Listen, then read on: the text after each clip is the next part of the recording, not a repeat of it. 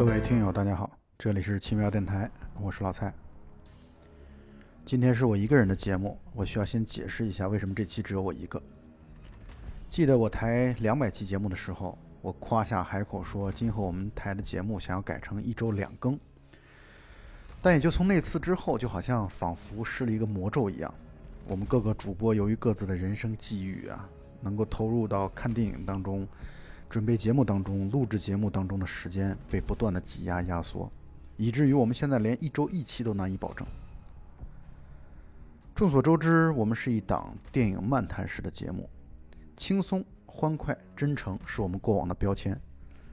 但是当遇到搭档们由于各种时差呀、日常工作呀、家庭琐事所导致的时间难以凑齐吻合的情况下，为了不让听友们失望，也不让自己失望，今后我就会站出来录一些单人的节目，哪怕只是聊聊近期看电影的观后感，努力争取每周都有节目。今天这一期我就来聊聊近期看过的一些电影。过去的一周时间里，我看了五部电影，其中两部是大卫林奇的，都是他早期的作品，包括处女作《橡皮头》，还有第二部电影《象人》，还有三部，一部是近期大热的爱情片《花束般的恋爱》，另一部则是我喜爱的盖里奇的今年新片《人之怒》，还有一部则是老片新看，十几年前看过的巴西电影《中央车站》。只不过这部是重新复习而已。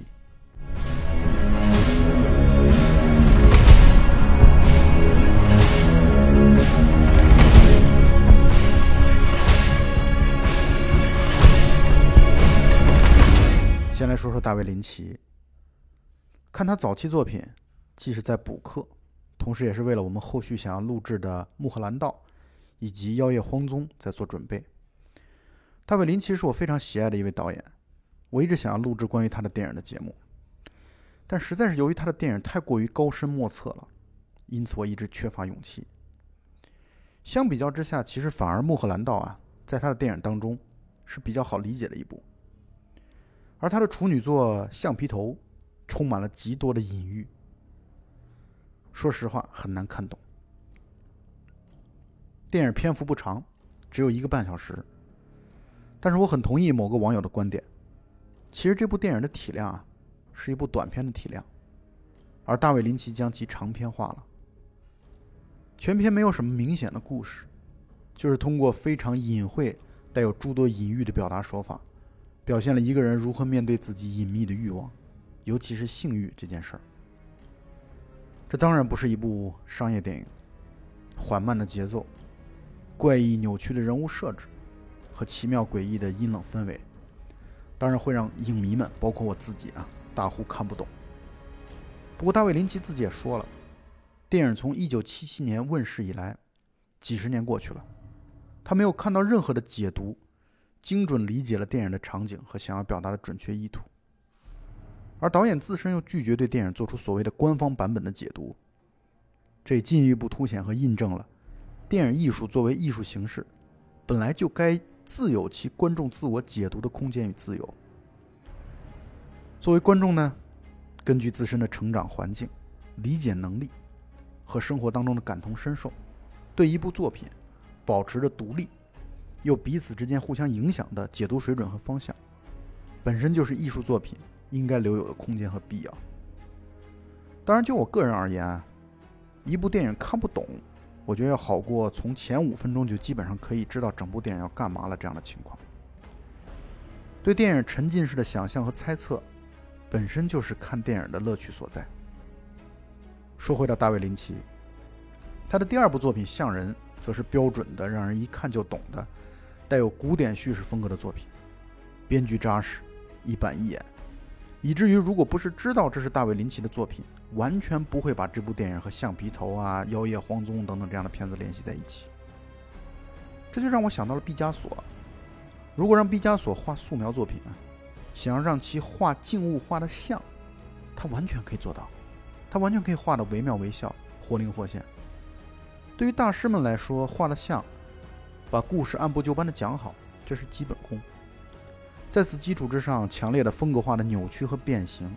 深层次的思想性的探索，这才是艺术家更该做的事情。这样的观点，太多人已经表达过了，我在此也无需多述。说说一九八零年的《象人》啊，讲的是一个一百多年前的故事。一个面部严重畸形的象人，严重到什么程度呢？就是如果走在外面会吓坏路人和小孩子。就这样的一种脸部严重变形的程度。而象人一开始是在马戏团里被恶毒自私的马戏班主当做怪胎来圈养着而挣钱的，饱受虐待。一位充满人道主义精神的医生发现了他，并赎出了他，并且慢慢接纳他，进入了正常人的社会。但是人性的恶是普遍存在的，像人这样一位在外形上和普通人格格不入的所谓的怪胎，从诞生的一开始，恐怕就注定他的未来是一部悲剧的存在。故事非常简单，但故事展开的方式有一些出人意料之处，并且对人生注定的悲剧性讲得很透彻。那不禁让我思考一个问题啊，就是到底人性当中的光辉？是加剧了这种人生的悲剧性呢，还是对这种悲剧性是一种缓解？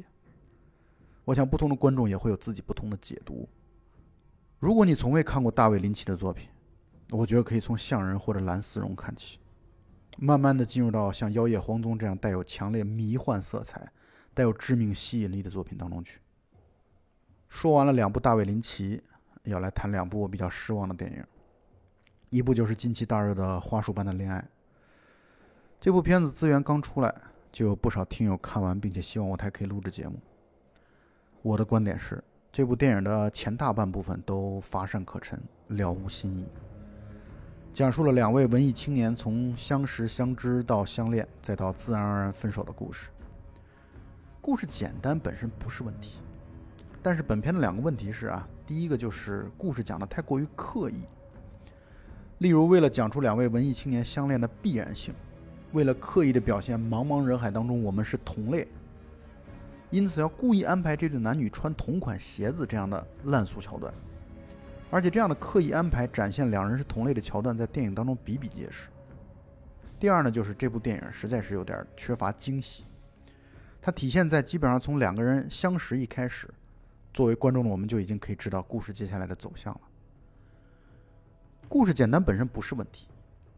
故事的走向不出乎意料也不是问题，但是在大的主线已经确定的情况下，每一处分段的情节都几乎不出所料，就会看起来了无趣味。我来举个例子吧，比如这个片子当中，女主角去工作，遇到了一个帅气的社长啊，小田切让所饰演的社长，观众就会明白小田切让这个角色的安排，就会给男女主角原本就平淡的。对彼此已然缺乏兴趣的感情生活，再投入一颗或大或小的石子儿。而女主角喝多了之后啊，在 KTV 当中枕着帅气社长的腿睡着了，这样的剧情，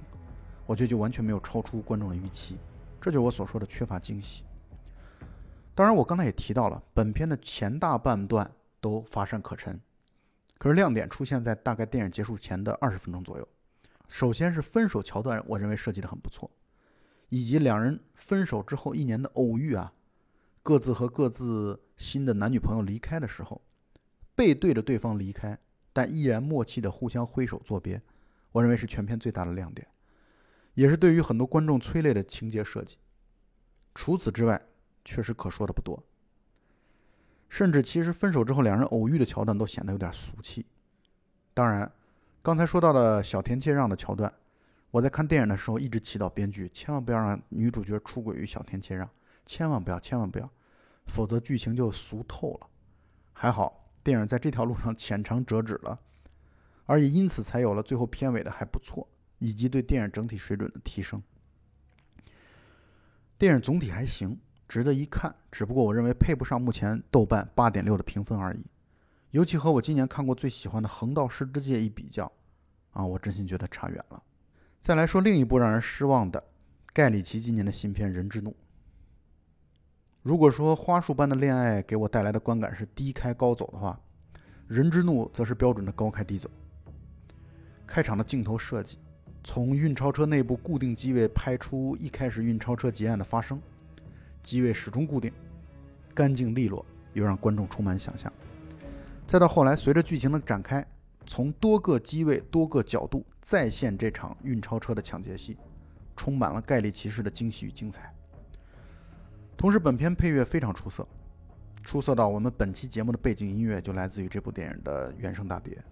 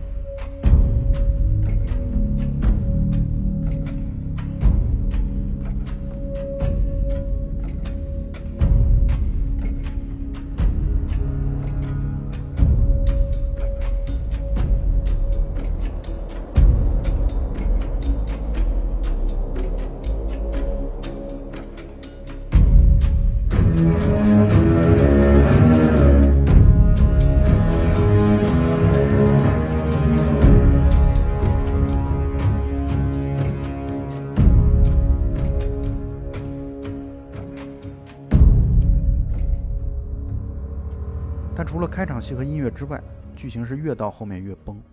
一个手眼通天的黑帮老大郭达斯坦森，竟然需要卧底到运钞车公司才查得出杀害自己儿子的凶手和内应是谁。这样不太符合逻辑的桥段，我都尚且忍了。但是电影前半段显得充满了计谋、设计、计划等等这样的东西，到后半段彻底成为了武器和武力的比拼。无论是真正的抢劫团伙，还是主角都不再依靠智力了，就显得电影非常难看。以及到最后，主角无论如何都打不死这样的烂俗设计啊，以及对坏人轻描淡写的几枪复仇，无论是复仇的结果还是复仇的过程，都让我觉得导演是换了人了。熟悉我台过往节目的朋友们都知道，我个人是非常喜欢盖里奇的。我台第二期节目啊，就是盖里奇的《亚瑟王斗兽争霸》。还有绝对不会错过的两杆大烟枪，以及去年盖里奇非常精彩的绅士们。资源一出来，我们就立刻做了节目。可是《人之怒》肯定是盖里奇平均水平之下的一部作品，我当然是很失望的。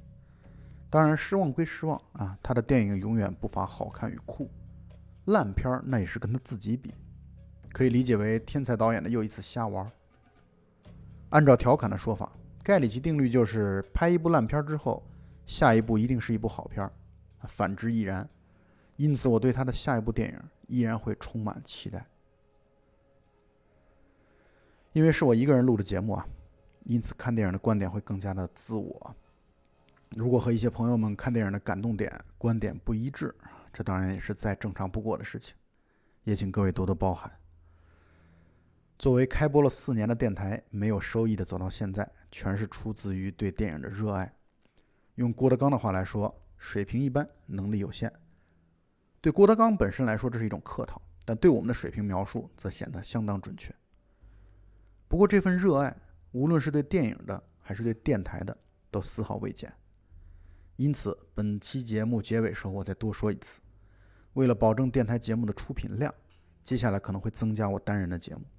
也希望我们的节目会获得大家一如既往的支持与喜爱。本期节目就到此结束。大家再见。